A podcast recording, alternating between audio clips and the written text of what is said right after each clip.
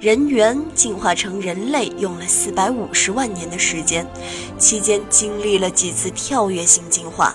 如今，人类正处在下一个跳跃性进化的关头，从人类进化成人猿。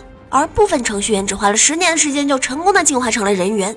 在这片九百六十万平方公里的土地上，程序员们的栖息地都异常的狭小，生存条件往往足够不如，连公母比例都失调的厉害。然而，依然有个别程序员能够突破物种的极限，获得寻常猿猴难以企及的超凡力量，屹立在代码数的巅峰。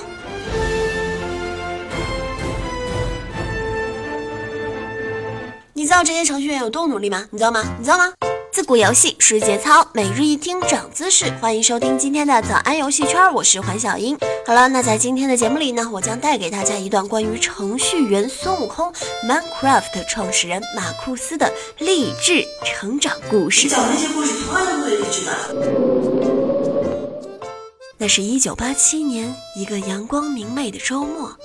在瑞典，普通的孩子在院子里开心的玩耍，文艺的孩童在花园中用玫瑰勾搭小女孩，而年仅八岁的马库斯，我们故事的主人公，却在专注的敲键盘。太没情调了吧！他没有在抄作业，也没写黄色小说，他只是在做一件诡异而顽皮的事儿：改编电脑杂志的游戏代码，独立创造一个文字冒险游戏。二十二年之后，是二零零九年一个阳光明媚的周末，在瑞典，普通人在家里喝着下午茶，文艺青年在海边用腹肌勾搭着比基尼少女，而年仅呃不不已经三十岁的马库斯，我们故事的主人公，却在，却依旧在专注的敲键盘。他没有搜索爱情动作片，也没有在看 YouTube，他只是在做一件诡异而顽皮的事情，改编之前做过的冒险游戏，创造一个独立的 3D 建筑沙盘游戏。就这样，他单枪匹马，用无数可爱的小方块构筑了史上最受欢迎的自由沙盘游戏《Minecraft》我的世界。长期写代码导致马库斯的体重居高不下。还时常的皱起眉毛，嘴唇轻抿，表情如同便秘一般。这都不算什么，游戏大受欢迎，更新不断。除了 PC 端，还慢慢的登陆了苹果、安卓平台，单日获利二十六万欧元，年收入一点一亿美金，都是这个游戏创造的销售记录。马库斯就这样成为了最优秀的宅男代表，最突出的程序员先锋。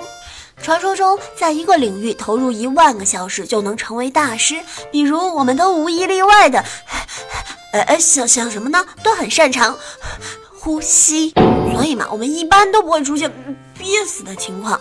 按一年敲代码三百天，一天敲代码八个小时计算，马库斯已经敲了五万两千八百个小时的代码了。